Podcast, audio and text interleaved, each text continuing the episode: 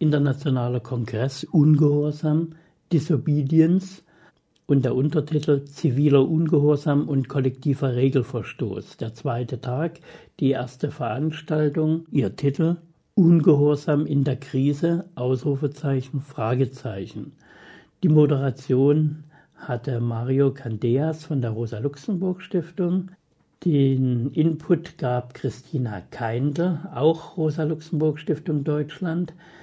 Außerdem auf dem Podium Anna von der Interventionistischen Linken Deutschland und Margarita Zomu, Journalistin und Aktivistin aus Griechenland.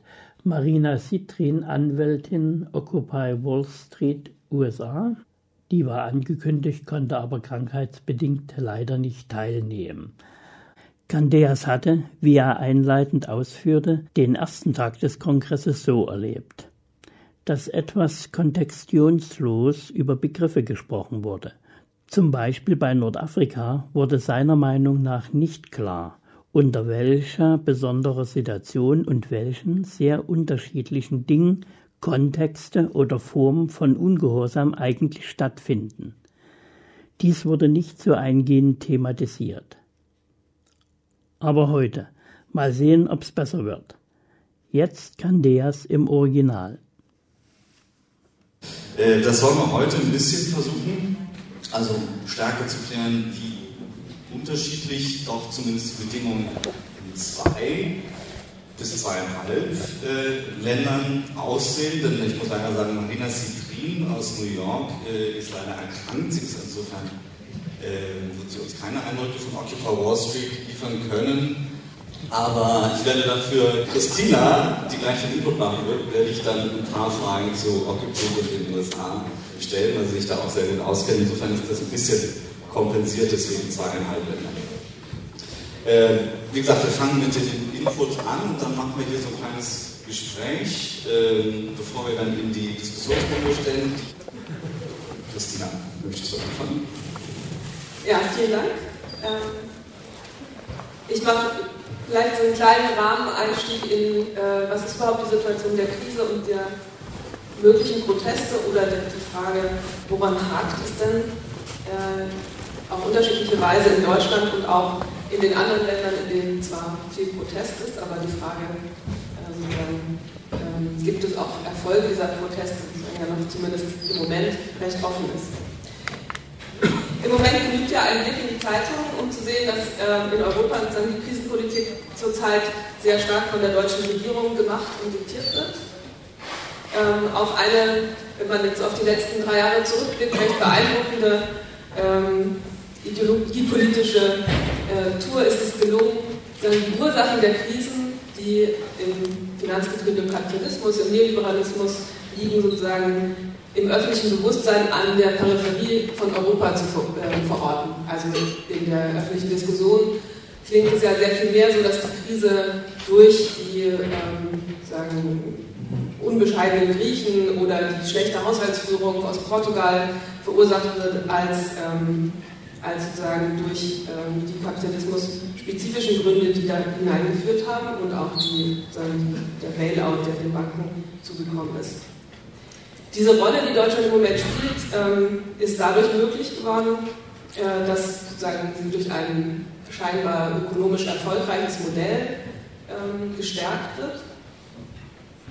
Das, was allgemein als Exportmodell ähm, benannt wird, also der wirtschaftliche Erfolg basiert darauf, dass die Exportzahlen aus Deutschland weiterhin sehr erfolgreich sind. Ist, und dieses Erfolgsmodell wiederum kann sich zunutze machen, was dann mit der rot-grünen Regierung sehr stark begonnen worden ist, also eine Strategie von äh, Niedriglohn und Prekarisierung, die insgesamt sozusagen die Produktionskosten in Deutschland sehr stark gesenkt haben. Ich sage das deshalb nochmal sehr äh, spezifisch, weil ich den, die Erfahrung gemacht habe, dass in Krisenprotesten, wo ich ja auch persönlich sozusagen äh, mich viel engagiere, wir in unseren eigenen Diskussionen oft ähm, noch gar nicht richtig mitreflektieren, dass ähm, Europa kein, äh, dass Deutschland kein Hochlohnland ist, sondern dass die Strategie ähm, der deutschen Regierung aus den letzten Jahren oder die, deutsche ähm, Arbeitsmarktpolitik dazu geführt hat, dass die Lohnstückkosten, also das, was sozusagen zum Produzieren eines einzelnen Stücks ähm,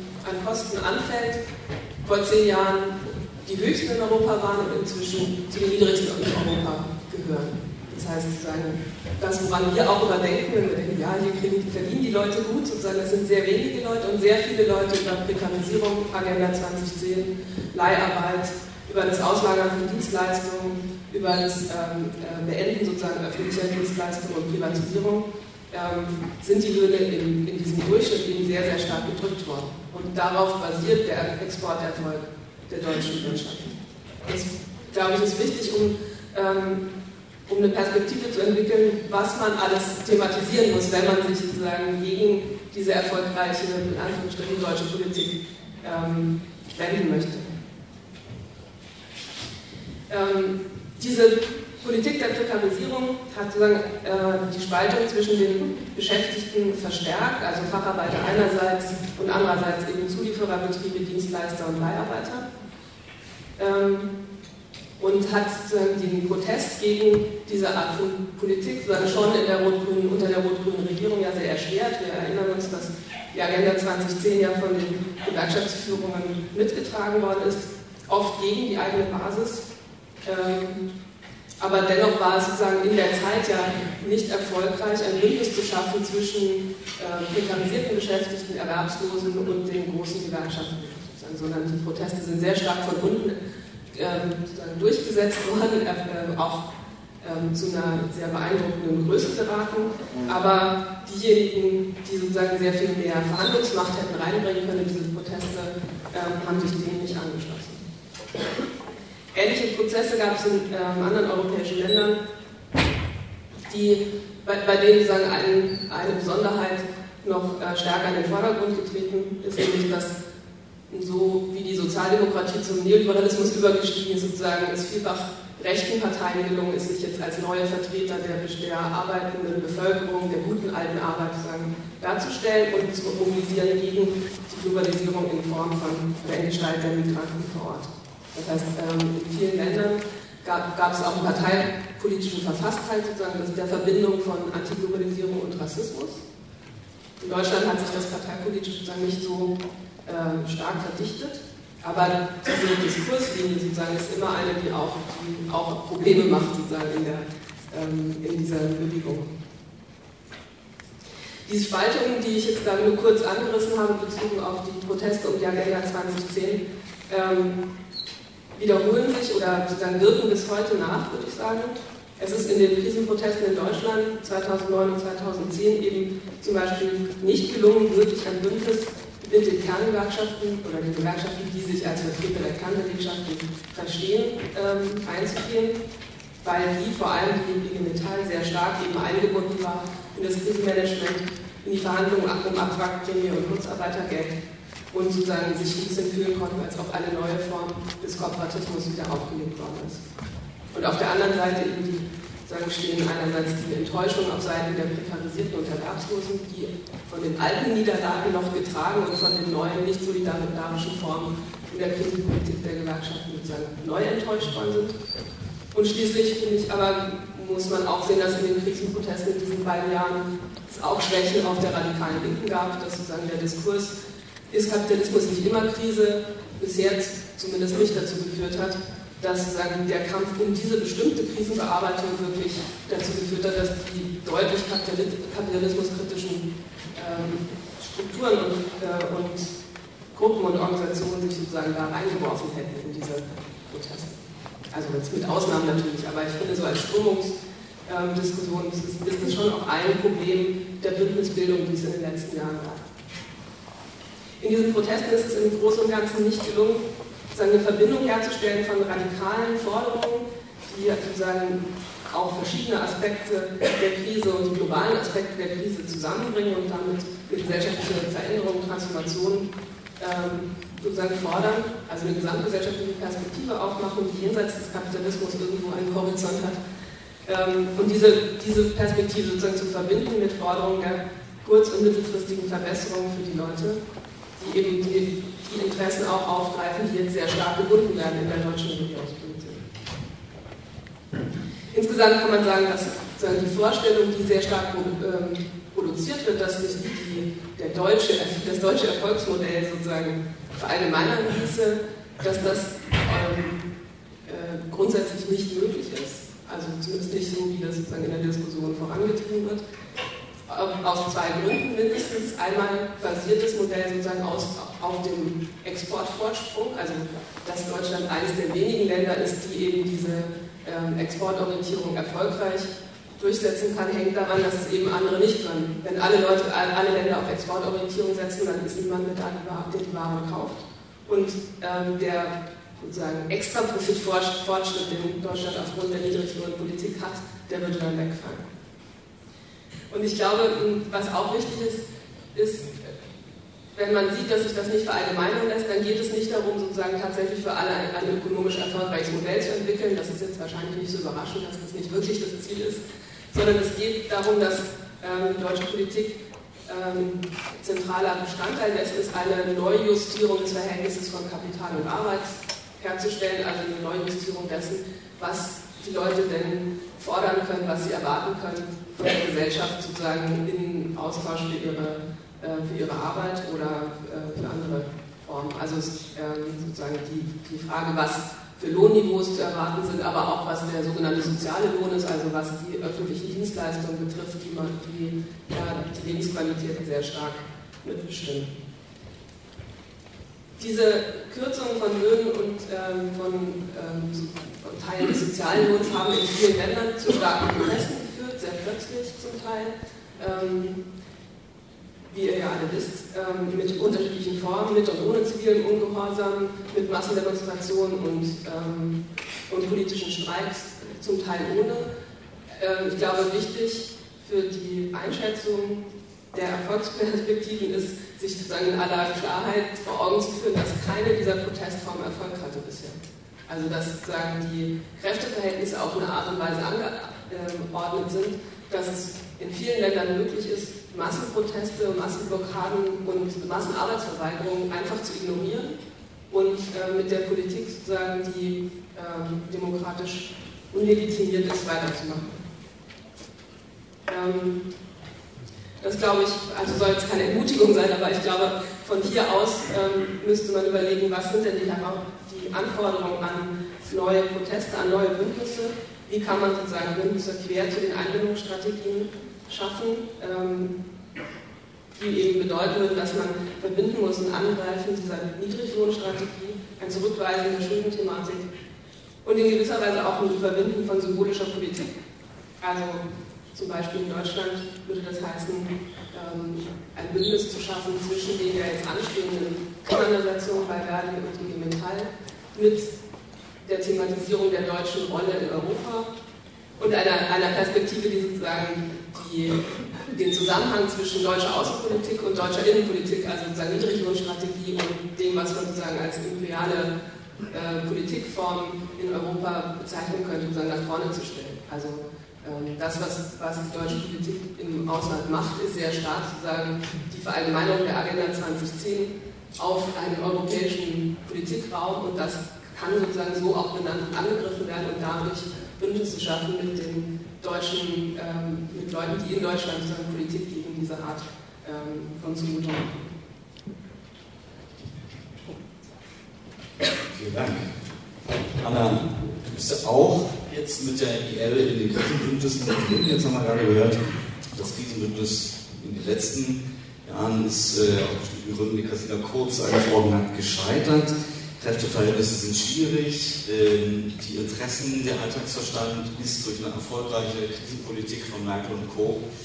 doch so, dass in großen Teilen zwar quasi dauerhaft Krise ist, noch bevor die Finanzkrise zugeschlagen hatte, ja, aber Leute mehr oder weniger daran gewöhnt sind, ähm, oft sagen, fatalistisch wurden angesichts ja schon vor langem gescheiterten Protesten der prekären, der Montagsdemos und so weiter ähm, vor so einer Situation, wo die Einbindung, wie Christina es genannt hat, noch funktioniert, ähm, wo eben nicht große Massenarbeitslosigkeit entstanden ist, keine heftigen sozialen Kürzungen wie Griechenland oder Spanien oder sonst wo, wie wollt ihr sozusagen in den jetzt anstehenden Krisenprotesten da so versuchen, einen Anschluss an an die Alltagsinteressen derjenigen, die gefälligst ja auf die Straße gehen sollen, herzustellen. Wenn man bedenkt, dass quasi jetzt äh, im Fernsehen dauernd sozusagen so eine Krimiserie über die nächsten Finanzrettungspläne und die da einen jeden Tag etwas Neues, ne, das beschäftigt ja auch die Leute und vernebelt ja unsere Hirne. Ähm, was also ist die Perspektive der Krisenproteste und welche Rolle und welches Verständnis auch von Ungehorsam spielt dabei eine Rolle? Okay.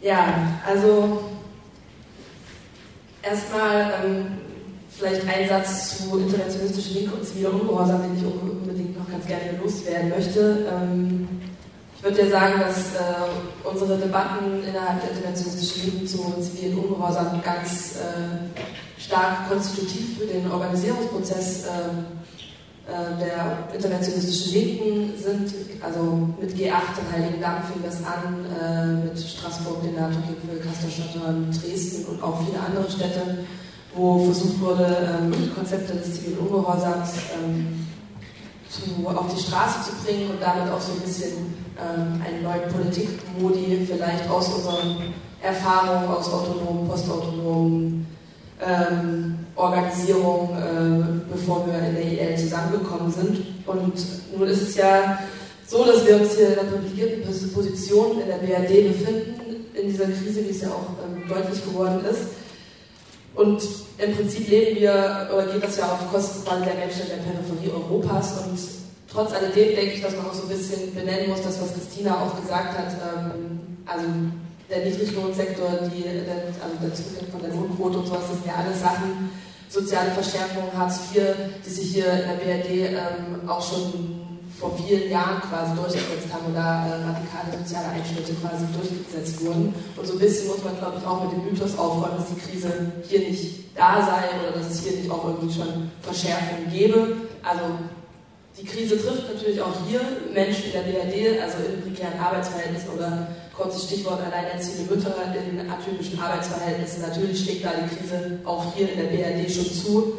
Oder schauen wir uns Migrantinnen an, ähm, die in äh, ähm, Sektoren in entrechteten Arbeitsverhältnissen und so weiter arbeiten. Das Ganze spitzt sich natürlich auch zu. Trotz alledem ist es natürlich so, dass auch so auf so einer gefühlten Ebene, auf einer Ebene von Alltagsverständnis ähm, und Alltagsbewusstsein die Krise natürlich nicht so spürbar ist wie in der Peripherie Europas. Und ähm, wir wollen ja jetzt auch nicht unbedingt solchen Verelendungstheorien folgen, sodass äh, ja, es erst dann zum großen revolutionären Umbruch kommt, wenn es allen irgendwie total scheiße geht und sie irgendwie ähm, äh, genau nicht mehr da rauskommen.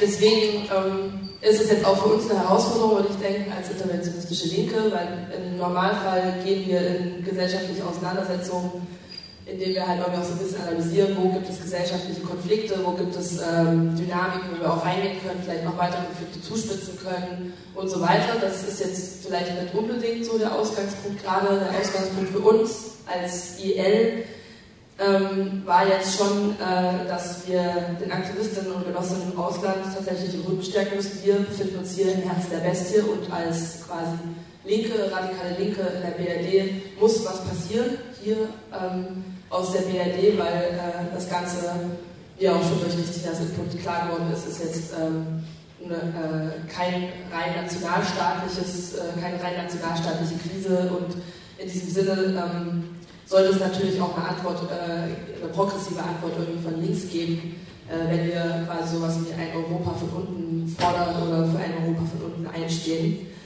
Ähm, wir haben es da natürlich mit einem besonders schweren ideologischen Kampf hier irgendwie in der BRD zu tun, wie du das gerade auch schon deutlich gemacht hast. Und ähm, trotz alledem müssen wir halt irgendwie gucken, wie wir diese Krisenregulierung, die massiv demokratische ähm, Entscheidungsfindung oder Grundsätze ähm, gerade äh, untergräbt, zu delegitimieren. Und vor allem sollte es doch die Aufgabe sein, auch einer Linken in der BRD vor allem mit diesen rassistischen Verklärungen auch in der Krise aufzuräumen. Also Stichwort Pleite Griechen, mediterranes Lotterleben und so weiter und so fort. Da ist es, glaube ich, Aufgabe, ganz klassisch auch so Bildungs- und Aufklärungsarbeit zu leisten. Beispielsweise auch die Bildzeitung oder andere Akteure, die da äh, ganz äh, stark dabei sind, irgendwie auch anzugreifen. Das denke ich, sollte schon irgendwie auch ein Thema sein für uns hier. Und ähm, jetzt aus unserer Perspektive von der IL ähm, würde ich sagen, also um einen Gegenschlag zu versuchen oder um in diesen Hegemoniekampf auch einzutreten und vielleicht ähm, auch wieder sowas wie eine ähm, öffentliche und wirksame ähm, Akteurin zu werden, brauchen wir natürlich die Basis. Also wir können jetzt äh, nicht einfach irgendwie so ein Event kreieren da in Frankfurt und äh, meinen, wir machen Rambazamba und nachher äh, stehen die üblichen Verdächtigen da. Das ist nun auch ähm, nicht unser Anspruch, wo wir wollen jetzt auch keine reine Szenepolitik machen, sondern äh, ja auch vor allem darüber hinaus. In diesem Sinne, denke ich, müssen wir erstmal da anknüpfen, wo wir stehen. Das heißt, ähm, auch bei den Kämpfen, die wir ja auch führen. Also wir haben, führen zum Beispiel Kämpfe rund um äh, Energieversorgung, um Wohnraum, ähm, also in Mietkämpfen sind queerfeministischen Auseinandersetzungen drin, in Studierendenprotesten. Und diese müssen wir halt, also diese Kämpfe, die wir lokal führen, denke ich, sollten wir halt irgendwie bündeln. Wir sollten gucken, äh, was gibt es da vielleicht auch für Synergieeffekte, um uns auch erstmal da also da einzusammeln, wo wir eigentlich gerade selber stehen, weil es ist nicht so, dass wir gerade nicht irgendwie in Auseinandersetzung stehen würden. Und natürlich ähm, muss es halt aber auch weitergehen, es muss, muss irgendwie weitergehende lokale Bündnisse, regionale Netzwerke geben. Ähm, wir müssen es hinkriegen, auch äh, mit den gewerkschaftlichen Organisierungen, Gewerkschaften mehr ins Gespräch zu kommen und ähm, da auch ähm, zu versuchen, was zu schaffen, was über ähm, Parolen oder eine Zeile im Flugblatt hinausgeht. Ähm, und müssen es halt einfach wagen. Ich denke, also eine Genossin hat mal gesagt, also objektiv es ist einfach richtig, jetzt was tun zu müssen. Und ich denke, das ist irgendwie auch so ein bisschen die Ansage. Das Gefühl haben sicher viele. Ähm, jetzt frage ich mal Advocatus Diaboli-mäßig, aber ist das eigentlich realistisch, wenn man dann proklamiert, wir machen Frankfurt dicht? Ähm, täuscht man dann nicht eher diejenigen, die dann sagen, ja, eigentlich müssen wir, aber das sind so Ziele, also schafft man doch sowieso nicht, oder habe ich doch genau da mit meiner Erfahrung der letzten Jahre, dass wir das nicht hinbekommen, oder ist gerade der Ungehorsam, der jetzt da sozusagen auf eurer Seite immer wieder gepusht wird, eine, eine Idee zumindest, würde ich sagen, ein Mittel, um dann zu sagen, okay, das ist was anderes als die übrigen Abstimmungen?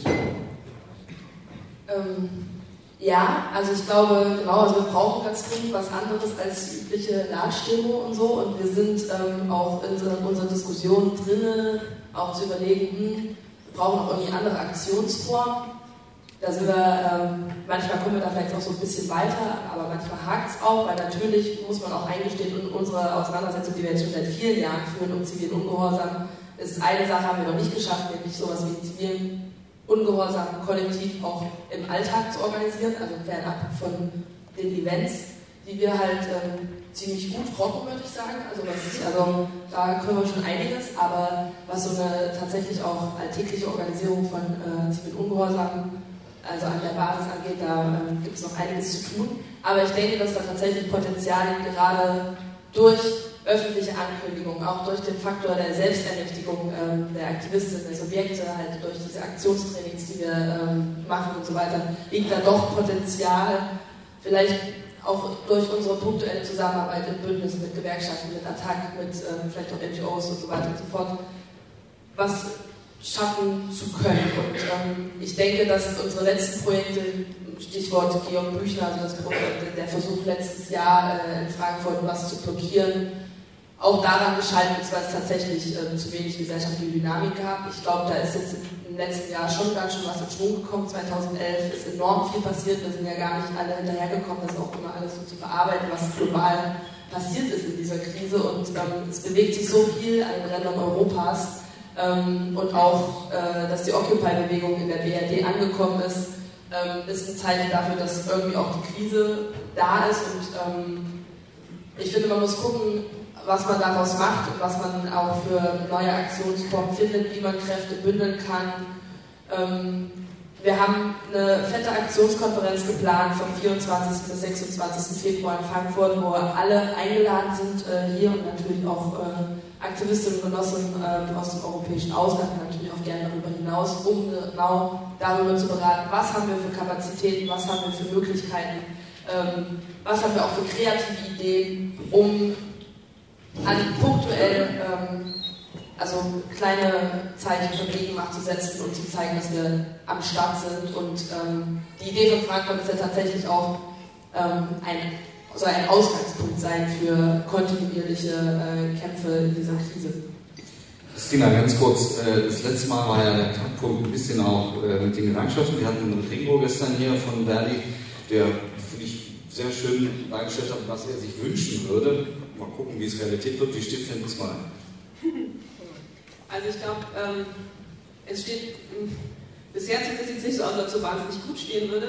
Allerdings äh, glaube ich, dass man schon damit rechnen kann, dass in den Tarifverhandlungen, die jetzt kommen, sowohl sozusagen zumindest die Tarifgegner von IG Metall, aber natürlich auch von Verdi, werden Themen der Krise ganz zentral als Argumente benennen. Also warum die Löhne nicht steigen können, wird mit Sicherheit Gesamtmetall sagen, weil die Exportstrategie nur erfolgreich ist wegen der niedrigen Löhne und nicht, ähm, nicht sozusagen, äh, weil wir jetzt mal alle daran teilhaben können und die Löhne steigen können.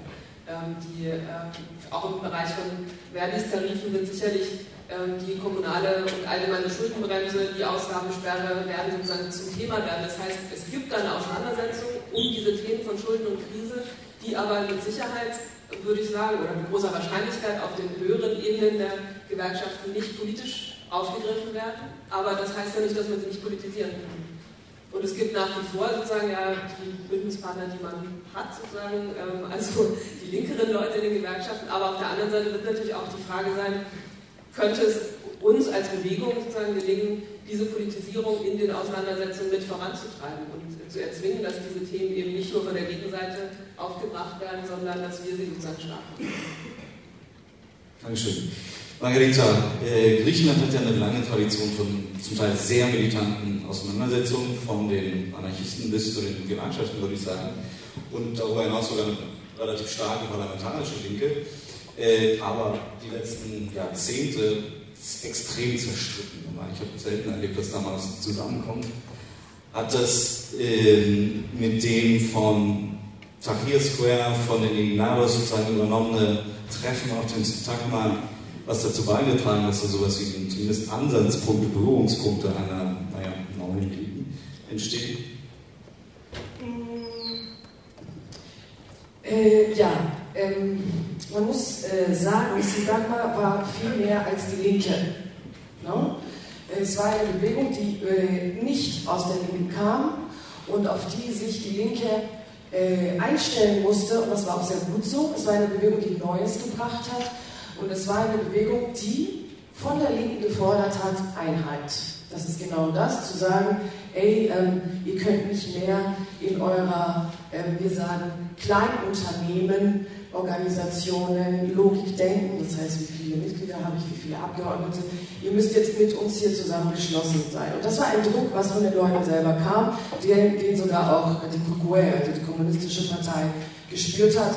Wenn man von parlamentarischer Linke spricht, spricht man ja von der kommunistischen Partei, eine sehr, hier kann es ja auch sagen, stalinistische ähm, Partei.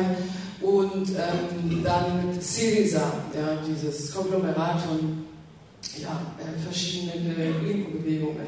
Und ähm, die kommunistische Partei ist da sozusagen am sektiererischen und hat auch versucht, extra ihre Mitglieder immer wieder nicht am Sidama Platz teilnehmen zu lassen, was ihr sehr oft auch nicht gelungen ist. Ja, weil die Leute doch auf den Cinema-Platz wollten. Ähm, und weil die Leute auch gefordert haben, ihr, ihr könnt, also die Kukue musste durch den Cinema-Platz zum Beispiel marschieren, auch wenn sie es lange nicht machen wollte, auf äh, Druck ihrer Mitglieder. Ähm, diese Einheit wurde gemacht konkret auf dem Platz, erstmal. Das finde ich auch wichtig. Das heißt, es ist nicht eine Einheit gewesen von, wir haben uns jetzt alle als Organisation getroffen und einen gemeinsamen Strategieplan gemacht, sondern meine Erfahrung aus zum Beispiel der Multimedia-Gruppe, in der ich zehn Tage war auf dem Sinama-Platz, ist, dass ich dort zusammengearbeitet habe mit der Alpha Gamma, der größten ähm, anarchistischen Organisation. Äh, Griechenland nicht zusammengearbeitet habe mit der Alpha Gamma. Ich habe mit Leuten zusammengearbeitet von der Alpha Gamma. Ja? Und ich habe mit Leuten zusammengearbeitet, gleichzeitig von der Jugend des Naspismos, von der Jugend der Partei, und ähm, gleichzeitig mit irgendwelchen total nicht organisierten Leuten und mit Victio-Leuten. Ja? Das heißt, auf persönlicher Ebene haben wir angefangen, miteinander zu arbeiten auf dem Sindama Platz. Und das war total wichtig. Und warum ist das entstanden? Und deswegen, ich würde dir gerne auch einen Punkt machen zu den ganzen Krisendingen in Deutschland. Warum ist das entstanden? Weil interessanterweise, die Leute auf dem Sindamer-Platz durchgesetzt hatten, dass wir ohne Fahnen auf dem Sindamer-Platz auftreten. Dass keiner mit seinem Label dort auftritt und dass alle sozusagen nackt dort auftreten. Das kann man kritisieren, aber für die griechische sozusagen Situation, wo die Linke schon sehr verkrustet in ihren Strukturen war, war erstmal diese Tatsache, dass wir nicht alle die ganze Zeit mit unseren Labels und aus unseren Labels heraus agieren, fortschrittlich. Und ich will damit sagen, ich glaube, dass diese Bewegungen, auch Occupy in Deutschland, ähm, einiges uns zu sagen haben. Ja, sonst hätten sie nicht, ähm, äh, auch in, in, in, Griechenland sowieso und auch in Deutschland, finde ich, uns von links überholt, was das Artikulieren einer Empörung gegenüber der Krise betrifft. Also da bin ich ähm, vielleicht gleich nochmal. Ich wollte einmal sagen, auf organisatorischer Ebene ist es jetzt gerade so, also das war jetzt sozusagen die, die, die Mischung von Leuten auf dem Zimmermannplatz. Auf organisatorischer Ebene ist es in Griechenland gerade so, dass sich die Leute wieder treffen. Also letzte Woche gab es ein Treffen vom äh, Alavanos, also von einem Teil von den verschiedenen Teilen von äh, Syriza und den Teilen von Syriza, die aus, aus Syriza ausgetreten sind, Anarchia, trotzkistische Gruppen, autonome Gruppen, ähm, und äh, kommunistische Gruppen, die sich zusammenstellen und versuchen, eine Einheitsfront zu machen. Diese Einheitsfront braucht Griechenland, aber sie braucht noch Zeit. Also wir sind dort in einer Situation, wo die Sachen sich verändern und reifer werden und sich bewegen, aber das braucht Zeit. Ja? Und genauso ist es auf parlamentarischer Ebene und ähm, das finde ich wichtig zu sagen, das haben wir nicht geschafft, also das wird nicht geschafft. Im Moment ist in den Umfragen ähm, äh, die äh, Kukua auf 13 Prozent, Syriza auf 13 Prozent und die neue linke Partei ähm, auf 15 Prozent. Wenn man das zusammenzählen würde, ja, könnte man in den Wahlen ohne Probleme ähm, gewinnen ja, eine Länderregierung im Grunde aufstellen. Ja. Ähm, aber das kommt in den Wahlen auf parlamentarischer Ebene erstmal nicht zusammen. Also du könntest mehr Demokratie, die gerade 24 Prozent hat, und die Sozialdemokratie hat ja 3, 11 Prozent gerade in Griechenland in den letzten Umfragen. Du könntest diese Leute schlagen, auch parlamentarisch, aber das findet im Moment noch nicht statt. Das wäre ja schon mal eine interessante Verbindung. Das höre ich zum ersten Mal, ehrlich gesagt, dass es sowas wie eine Strategiedebatte gibt, sozusagen sich auch auf die parlamentarische Ebene zu beziehen. Aber äh, du hast gesagt, es braucht Zeit, sowohl für die Organisierung äh, unter den Gruppen als auch sozusagen auf einer parlamentarischen Ebene. Und die hat ja nun Griechenland scheinbar gar nicht. Also mit jedem Schritt, den Europa den Griechen aufzwingt, ähm, stürzt das Land immer tiefer in die Depression. Und äh, was man wahrnimmt, sind dann gerade noch sozusagen die eher riot-artigen Proteste. Die Organisation kriegen wir natürlich aus der Ferne zumindest nicht so mit. Ähm, ist es das, sozusagen, wenn gar keine Zeit ist, dass man, dass eine Bewegung hin entweder zu, ja, es muss halt sichtbarer werden, auch das wird ja diskutiert, immer wieder doch äh, Zeichen zu setzen mit noch militanteren Formen, oder eben ist ja auch möglich, versiegt das sozusagen tatsächlich in der Depression jetzt im wörtlichen Sinne. Ich erlebe zumindest, ich mit Leuten spreche, dass sie ja, ziemlich desillusioniert sind und nicht wissen, wie weiter. Oder wie schätzt du das ein? Also ich schätze es äh, gar nicht so ein. äh, der Faktor Zeit ist äh, eine interessante Sache, weil ich glaube, es, wir sind nicht mehr in der Situation, dann können, auch nochmal über, was heißt eigentlich Sieg und was heißt eigentlich Niederlage heutzutage für die Bewegung und was heißt, wir sind, wir sind erfolgreich oder nicht, auch ähm, zu dem, was jetzt schon äh, gesagt worden ist. Ähm, Riots erstmal ist eine Sache, die haben wir schon gemacht. Das war 2008. Ja, das ist ein affektueller Ausbruch von Wut gewesen, von einer Sache, die ewig, auch vor der Krise in Griechenland gebrodelt hat. Ja, und ich glaube auch, das internationale Finanzsystem hat sich auch nicht umsonst äh, Griechenland ausgesucht, und zwar weil sie gesehen haben, dass es ist auch ein politisch instabiles Land. Riots waren 2008 und ich glaube, wir sind über diesen Punkt in Griechenland hinweg. Es ist nicht mehr ein affektueller Ausbruch von Wut. Ja? Der Protest ist reifer geworden. Das hat man auf dem Sindamer-Platz gesehen, wo die ganzen Leute, die gleichzeitig vielleicht Riots äh, gemacht haben in 2008 oder um den Sindamer-Platz Riots gemacht haben, gleichzeitig in diesen Vollversammlungen gesessen sind, wo man zu Zehntausenden zusammen diskutiert hat ja, und das Rederecht ausgelost hat. Ähm, ich glaube nicht, dass Riots der Punkt sind. Also vor allem nicht in dieser Form, wie wir es zum Beispiel in London erlebt haben. Ja. Ich glaube, wir sind da weiter. Wo äh, äh, sind wir aber? Und ich glaube, das eine ist, natürlich ist Erschöpfung und Enttäuschung, ich finde vor allem bei den Leuten zu sehen, die zum ersten Mal auf die Straße gehen. Es gibt, es gibt sehr viele, die zum ersten Mal auf die Straße gehen, auf die Straße gehen und sagen, so, jetzt bin ich auf die Straße gegangen, so, und jetzt muss sich was ändern. So. Und äh, das ist sozusagen die, die, der erste ähm, äh, Affekt. Aber das, was gerade in Griechenland passiert, ist, dass sich eigentlich die ganze Gesellschaft in einen äh, permanenten, alltäglichen Ungehorsamshaltung ist, ja, die nicht nur eben in so einem Molotow-Cocktail sichtbar wird, sondern jeden Tag sichtbar wird, weil der Alltag, wie er war, nicht mehr zu bewerkstelligen ist. Ja.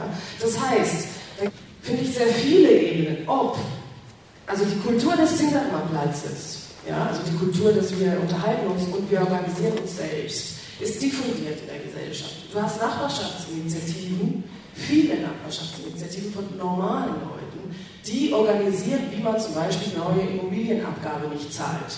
Ja? Und die Leute, die die Immobilienabgabe nicht zahlen, wie man denen den Strom wieder clandestin ähm, äh, ranmacht. Ja?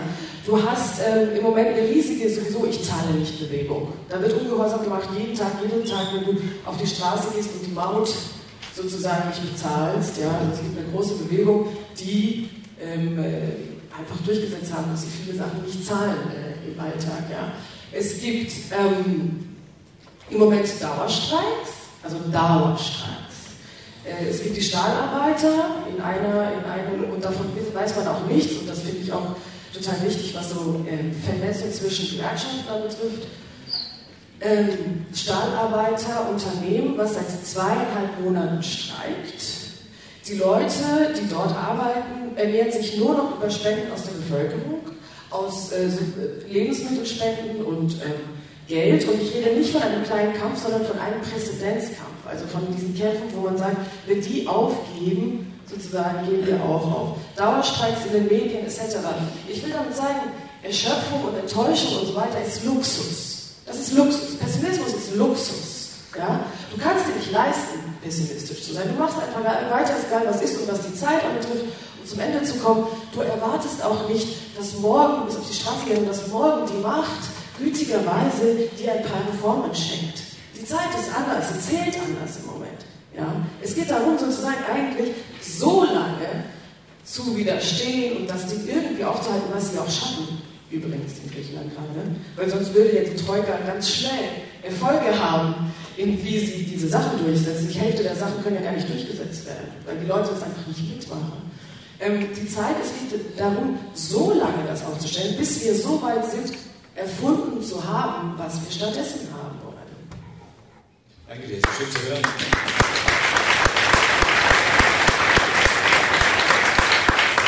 Auch gut zu hören, dass sozusagen Bewegungen wie wir zahlen nicht, also das was, was heißt Bewegung, also einfach die Praxis, dass wir zahlen nicht, die ja 2009 schon heftig losging, immer noch überlebt hat, obwohl wir manchmal davon gar nichts mehr hören. Ähm, und zu einer Basis wurde auch für Organisierung jetzt in den Nachbarschaften. Christina, äh, wenn wir jetzt den Blick über den Teich werfen, in den USA, die Camps wurden zwar alle mehr oder weniger brutal geräumt jetzt im Winter, aber da hat ja die Organisierung doch einen langen Vorlauf und auch die Zusammenarbeit zwischen den unterschiedlichsten Gruppen, jenseits von Occupy Wall Street auf den Plätzen, ganz gut funktioniert. Wie, wie kann man das erklären? Was war der Grund? Weil bei uns ist ja offensichtlich, naja, Occupy ist auch kleiner, aber bei uns ist das noch nicht so zu einer Konvergenz der unterschiedlichen Bewegungen gekommen. Also, ich glaube, dass ein paar Faktoren dann sehr wichtig sind. Ähm, das eine sind, ich habe ja, glaube ich, gestern auch schon so einige vorbereitende Kämpfe in Wisconsin und so weiter diskutiert. Ähm, also ich glaube, was wichtig ist, dass in den USA gelungen ist mit diesem ähm, Labeling, das, ähm, wir sind die 99 Prozent, ähm, sozusagen einen, ähm, einen Kollektivausdruck zu ermöglichen, der vielen Leuten auch aus dem Stand heraus sozusagen ähm, ermöglicht hat, ihre eigenen Lebenserfahrungen da einzusortieren. Das klingt ein bisschen blöd vielleicht, aber wir haben es in der Luxemburg haben wir so einige dieser Ausschnitte aus der Webseite We Are the 99% ähm, abgedruckt. Ich weiß nicht, ob ihr das mal angeschaut habt. Das sind wirklich hunderte von Leuten, die einer nach dem anderen mit ihrem Foto und ihrer Lebens Kurzlebensgeschichte sagen, warum bin ich Teil dieser 99%. Das sind Studierende mit ihren ganzen Schulden, aber das sind auch Leute, die haben Kleinunternehmen, sieben Angestellte und leben nur aus dem Second-Hand-Shop, weil überall das Geld nicht reicht. Und ich glaube, das ist ein, ein, ein Moment sozusagen, das recht erfolgreich war, sozusagen neue Verbindungen ähm, auch sichtbar zu machen und spürbar zu machen für die Leute, die, ähm, äh, die sonst sozusagen immer so nebeneinander herlaufen, wo andauernd sozusagen die, keine Ahnung, Ivy League Studierenden, was haben die mit den Obdachlosen zu tun, die da sozusagen in den, ähm, auf, den, äh, auf den Plätzen sozusagen plötzlich mit ihnen zusammen sozusagen diese Alltagssachen ausgehandelt haben. Aber da sind neue Verbindungen entstanden, die ähm, sozusagen neue, auch einen neuen Ausdruck gefunden haben. Ich glaube, ein anderer großer Unterschied ist, um auf die gewerkschaftlichen Sachen zurückzukommen, dass die Verbindung zu Kämpfen der Gewerkschaften, also von Gewerkschaften, sehr viel besser geklappt haben, dass sozusagen sehr spontan sozusagen zu Auseinandersetzungspunkten hin demonstriert worden ist, dass äh, man sich gegenseitig unterstützt hat, dass die Gewerkschaft der Nurses, also der Krankenschwestern, angefangen hat, medizinische Versorgung auf den Plätzen anzubieten und so weiter. Also dass, dass diese, diese Verbindung ähm, erlebbarer war und sozusagen in diese Praxis eingeflossen ist. Ähm, das, glaube ich, ist ein wichtiger Punkt. Dann ist natürlich so, dass in den USA in vielen Bereichen sozusagen so eine Vororganisierung gab, sozusagen von Leuten, die Alltags Organisationen gemacht haben, durchaus auch mit Perspektive auf gesamtgesellschaftliche Veränderungen, ähm, wo sozusagen so ein Selbstorganisierungswissen ähm, wie macht man das eigentlich, Selbstorganisieren, viel breiter verteilt äh, ist in der Gesellschaft als, glaube ich, in vielen Bereichen in unserer Gesellschaft, weil für uns sozusagen wir leben, finde ich, ein bisschen in der Zeit, wo sozusagen die Enttäuschung über die Großorganisationen noch vorherrscht. Das war in den USA, glaube ich, mindestens 20 Jahre früher wenn jetzt da auch insgesamt andere Traditionen sind, aber aus dieser Enttäuschung über die Großorganisation da sozusagen schon in den letzten 15, 20 Jahren ganz viele Strukturen entstanden sind, die sozusagen Alltagsorganisierung betrieben haben mit Leuten in der Nachbarschaft, in der Stadt, in, ähm, sozusagen, also das, was unterschiedliche Communities sind, nicht nur Bereiche, sondern also Lebensviertel, sondern eben auch ähm, sozusagen kulturelle Communities oder ähm, sexuelle Zuschreibung und so weiter. Und ähm, und das, glaube ich, ist, ein, ist eine, wie man sagen, so eine Organisierung, die im Untergrund gewirkt hat und von denen jetzt viele dieser Prozesse Nutzen ziehen können. Und die auf der anderen Seite auch wieder zurück funktionieren. Also viele der, zumindest in einigen Städten, ähm, funktioniert sozusagen die Strategie des Occupy the Hood, also aus den Plätzen zurück in die Kieze zu gehen und dort die ähm, lokalen Punkte, an denen der Zusammenhang von Krisenauswirkungen und Alltagsleben spürbar und erkämpfbar wird, sozusagen auszumachen. Also wo ist das, ähm, das leerstehende Haus, das, von der, von, das der Bank gehört, die den Bailout genutzt hat und, äh, und die Bank, die gleichzeitig die Bewohner rausschmeißt, weil sie ihre Miete nicht mehr bezahlen können, weil sie überschuldet sind. Also an solchen Punkten sozusagen einzugreifen und konkret die Leute zu unterstützen, aber eben auch ähm, sozusagen daran den Punkt deutlich zu machen, dass diese Sachen zusammengehören. Das glaube ich sind, ähm, sind wichtige Prozesse, bei denen wir noch so ein bisschen, ähm, ja, sozusagen, wo es bei uns so auf einem anderen, äh, anderen Level sozusagen die ganze Organisierung ist. Und wo, wenn ich das noch ganz kurz anhängen darf an, an das, was Margarita jetzt gesagt hat, weil ich das am Anfang so gesagt habe mit dem Erfolg, ähm, weil ich glaube, dass, dass das wichtig ist, sozusagen durch solche Perspektiven auch für uns klar zu machen, wie lange das zum Teil gedauert hat oder auf welchen Traditionen und selbst erfundenen Traditionen das aufbaut. Ich wollte gar nicht sagen, sozusagen, das war alles Quatsch, was die Leute gesagt haben. Ich wollte sagen, eigentlich eher, ich finde, bei uns gibt es so ein bisschen die Neigung zu sagen, ja, das hat nicht funktioniert, das hat nicht funktioniert, das hat nicht funktioniert, Latschdemos sind langweilig. Das mag sein, aber es gibt sozusagen nicht, ähm, es gibt nicht das Rezept, mit dem es plötzlich poppt. Und Latschdemos haben einen großen Vorteil, sie ermöglichen nämlich allen Leuten, sich zu beteiligen. Und ähm, die Frage sozusagen, wie transformiert man so eine Beteiligung von allen Leuten, die mit Recht, also eine Demonstration ist ein Zurückerobern des öffentlichen Raums. Ich meine, darüber reden wir jetzt die ganze Zeit mit den, mit den Besetzungen. Also wie, was können wir für Strategien entwickeln, daraus auch andere Prozesse sozusagen entstehen zu lassen, die nicht von vornherein sozusagen sich auf bestimmte, ähm, soll ich sagen, kulturelle Vorlieben nur beziehen. Also wo Leute, die sagen, ja, ich wollte schon mal meine Stadt blockieren, wo ich durchaus dazugehöre, ähm, dann sagen, ja, nee, das, da mache ich jetzt mit ähm, sondern wo eben sozusagen niedrigschwelligere Möglichkeiten sind einzusteigen und dann gemeinsam neue Perspektiven zu entwickeln, was, was das jetzt für die eigene Lebenspraxis heißen könnte und wie man damit weiterarbeiten kann. Du hast ja vorhin schon angesprochen, dass sowas zumindest teilweise auch versucht wird, bei sozusagen Occupy the Hood äh, haben wir ja unterschiedlichste Bewegungen, die sozusagen eher im Nahbereich arbeiten. Aber äh, jetzt wird die Krisenprotesten fokussiert er ganz stark, da wir nun mal nicht das Zentrum der Organisierung in Europa sind, äh, auf die europäische Dimension und auf eine internationale Kooperation. Ähm, mir ist noch nicht so ganz klar geworden, wie die eigentlich aussieht und was da konkret passieren soll.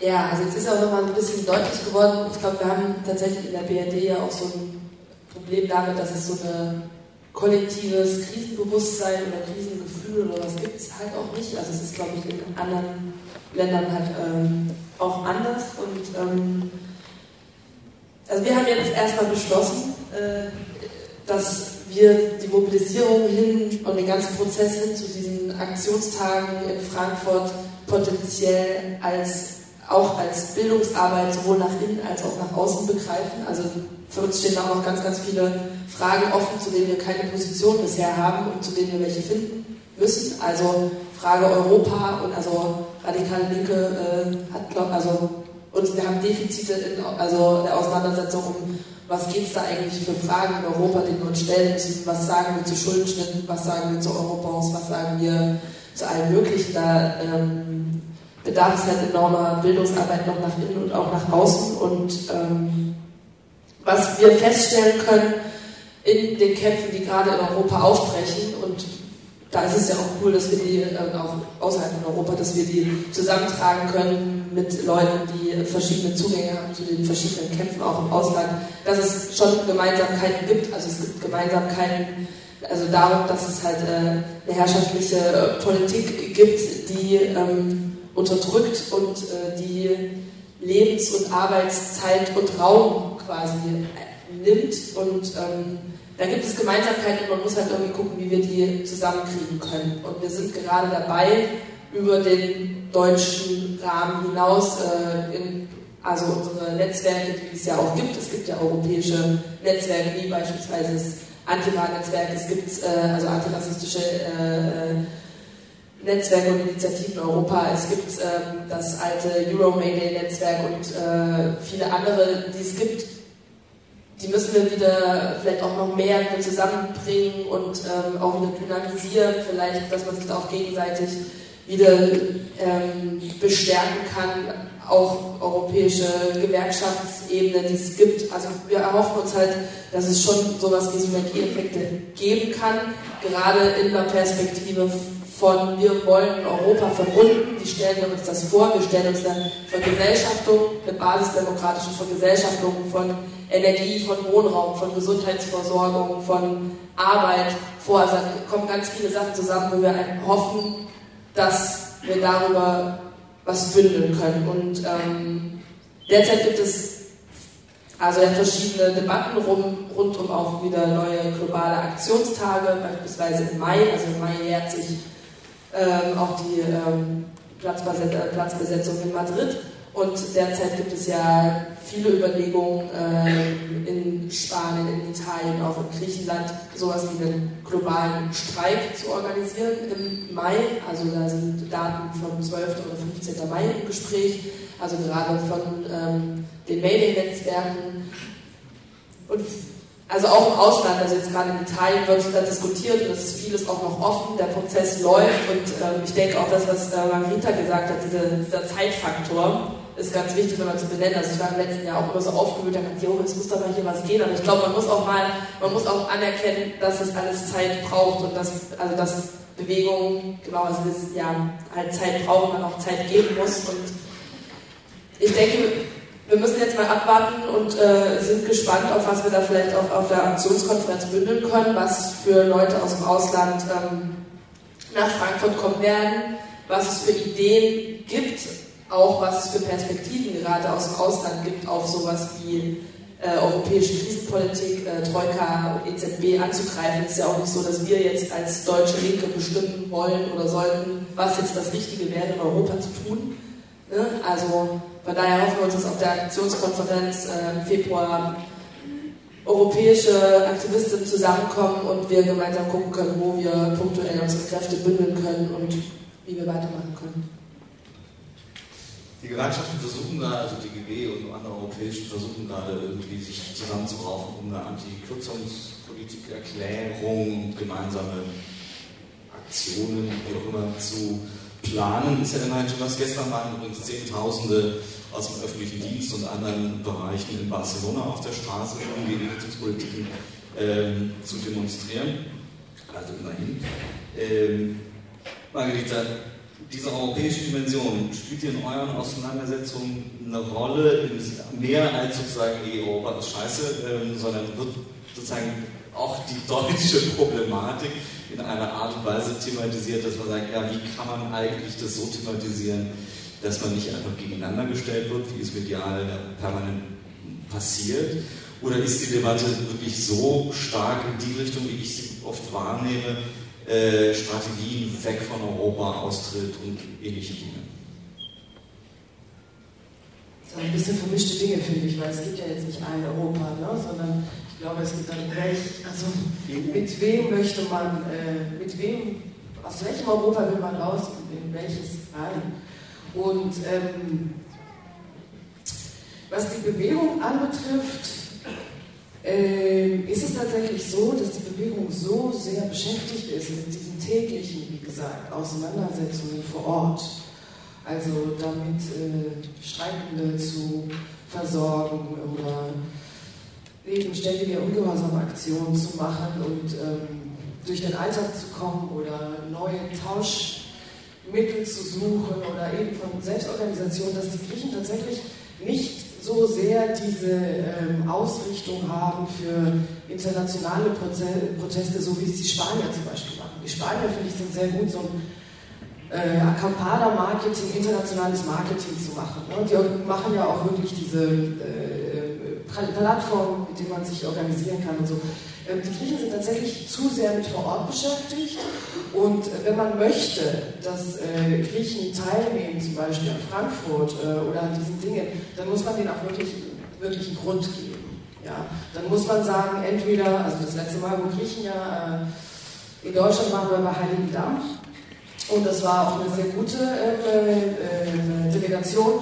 Und dort war das Ding, wir blockieren das Ding. Und es hat eine internationale Bedeutung, dass wir das blockieren. Und ich glaube, so müsste man auch äh, damit umgehen und sagen, es hat eine internationale Bedeutung, dass wir die RZB in, ähm, in Frankfurt blockieren. Ähm, was Vernetzung anbetrifft, da gibt es, finde ich, tatsächlich sehr wenig. Und zwar unglaublich wenig. Also ich bin ja jetzt seit zwei Jahren in diesen Krisenprotesten drin und ich finde mich auf jedem Podium, das es gibt. Und ich finde es unglaublich, dass es sozusagen da nicht ähm, seit zwei Jahren eigentlich Kanäle eingelassen worden sind, wo diese Vernetzung stattfindet. Also es kommt manchmal Ziplas vorbei, der erzählt sozusagen dieses von ein anderes Europa, was es auch immer heißt. Ich finde, das ist auch sehr abstrakt immer. Ähm, dann, ähm, und, ich, und die Frage finde ich, warum haben wir es eigentlich immer noch nicht geschafft, wenn wir wirklich davon ausgehen, dass wir sagen, das, was in der EU gerade passiert, ist ein transnationaler Angriff der Herrschaft auf uns. Ist ein, wenn wir sagen, der Euro ist etwas, was diese Machtpolitik nicht eben national beschränkt, sondern eben eine transnationale sozusagen Strategie ist, wenn, das, wenn wir diese Analyse haben sollten, dann müssten wir ja doch wirklich ernsthaft damit anfangen müssen, auch transnational Widerstand zu leisten. Und dafür müssten wir tatsächlich äh, Kanäle einlassen. Ich finde, das ist nicht passiert in den letzten zwei Jahren. Und ich finde, das ist vor allem aus, dem, aus, der, äh, aus den Gewerkschaften natürlich nicht passiert. Und das finde ich eine der fatalsten sozusagen äh, Geschichten. Also, dass ich äh, zwischen Weihnachten und Silvester Verdis Solidaritätsbrief an die Gewerkschafter, die gerade im Gefängnis sitzen in Griechenland. Also es gibt ja diese Stromgewerkschafter, die von wegen äh, ziviler Ungehorsam, also ich werde das in meinen Teaching auch alles nochmal als Beispiele sagen. Wichtige Gewerkschafter der Stromgewerkschaft haben die Rechnungsabteilung des Stromkonzerns besetzt, damit diese Rechnungsabteilung nicht Rechnungen rausschicken kann mit der neuen Immobilienabgabe. Ne? Und die sind festgenommen worden, die sitzen im Gefängnis. Da hat Verdi äh, ein Solidaritätsschreiben geschrieben was in meine private Mail zum Beispiel kommt, so läuft das dann, und ich soll das übersetzen, um das an die Gewerkschaften ähm, in Griechenland zu schicken. Dann denkt man sich, kennt ihr euch nicht? Muss ich das übersetzen? Also ich denke, es gibt ein paar Sachen, wo ich mich wundere, vielleicht kenne ich auch manche Strukturen nicht. Und ähm, wo ich auch denke, so weit kann es auch nicht sein. Ich denke an sehr viele deutsche Unternehmen, die in Griechenland aktiv sind. Ich denke sozusagen an die gleichen Arbeitgeber, ob Höchstdienst, ob, ob äh, Siemens, ob Mediamarkt, ob Lidl. Ja? Und ähm, ich frage mich, äh, warum es da gar keine Strategie gibt. Beziehungsweise, wenn das, wenn das sozusagen nicht wichtig ist und wenn wir nicht diese Analyse haben, dass es ein transnationaler Angriff ist, dann, dann müsste man auch nicht die ganze Zeit darüber sprechen ist wirklich eine entscheidende Ebene. In Frankreich sind ja jetzt Vorwahlkampf, wenn man so will, und äh, genau mit diesem Thema europäische Organisierung oder europäische Demokratie mobilisiert Marie Le Pen, und zwar mit ziemlichen, äh, massiven Rückhalt aus Umfragen. Äh, und da komme ich auch zu meiner letzten Frage, dann seid ihr nämlich dran. Ähm, Christina, wenn die linken Proteste entweder ins Leere laufen oder gar nicht richtig ins Gang kommen. Äh, natürlich gibt es auch die anderen, die auch mobilisieren, beziehungsweise in, äh, sogar von Regierungspolitiken ausgehen, Stichwort Ungarn, aber auch andere Länder, wo es zu rassistischen Abwälzungen sozusagen der Krisenpolitiken kommt. Ähm, was steht da uns an bis hin zu sogenannten Einzeltätern wie Breivik? Ähm, kann man da schon so ein bisschen abschätzen, was auf uns kommt.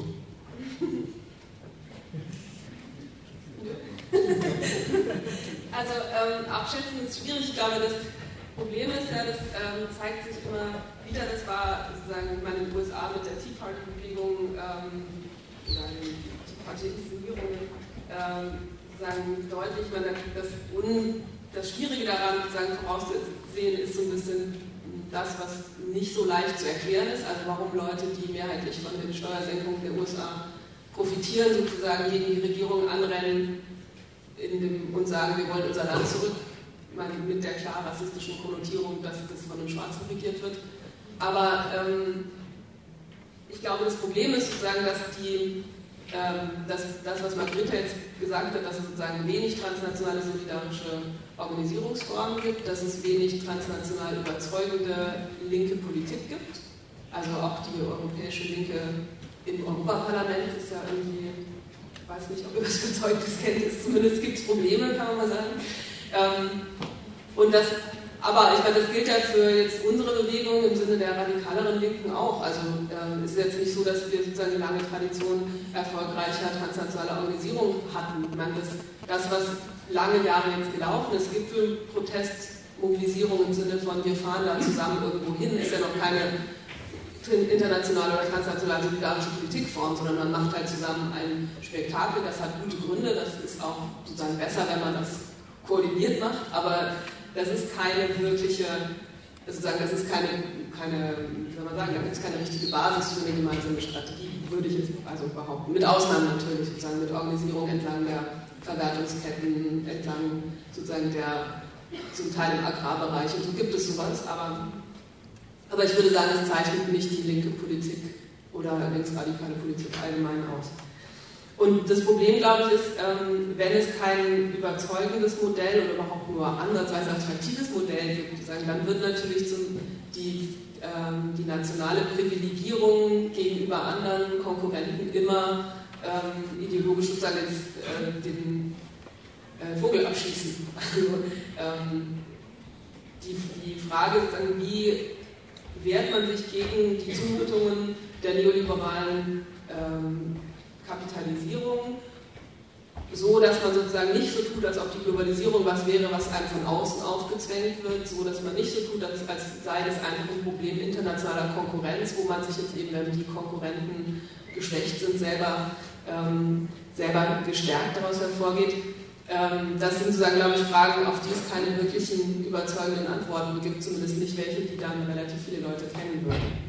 Und ähm, Genau, und dann gibt es halt diese Mitnahmeeffekte, also die Rechte in Italien tut jetzt so, als ob sie nichts gefunden gehabt hätte mit der Krise, was auch ein besonderer Witz ist, finde ich. Ähm, und machen halt, aber insgesamt machen die, die rechten Projekte lokale Identitäten stark oder behaupten sozusagen lokale Gemeinschaften als Opfer der Globalisierung, die dann ähm, die Leute aufrufen, sich mit ihnen zu verbinden und zu verbünden. Und das hat immer wieder in den letzten 10, 15 Jahren ja erstaunliche Erfolge gehabt. Auch zum Teil ja mit so einem, ähm, mit der Mobilisierung von Ressentiment gegen die da oben und die da unten. Und, ähm, und das funktioniert sagen natürlich in der Krise auch. Also die da oben sind natürlich auch ein Problem offensichtlich. Und wie man das äh, anders politisch fasst, sozusagen, das, ähm, das ist sozusagen die Aufgabe der Linken, würde ich sagen. Insoweit, ich kann, es, kann, kann, da keine überzeugende Vorhersage machen, aber, aber sozusagen die konzeptionellen Probleme, glaube ich, die, müssen, die sind, haben sich nicht so stark verändert, die müssen wir irgendwie beantworten. Doch eine ganz kleine Frage noch, Margarita. Vielleicht kriege ich nur ganz persönlich das nicht mit, aber in Griechenland scheint mir die ganz rechte Rechte nicht besonders auffällig. Ist das so oder übersehen wir das?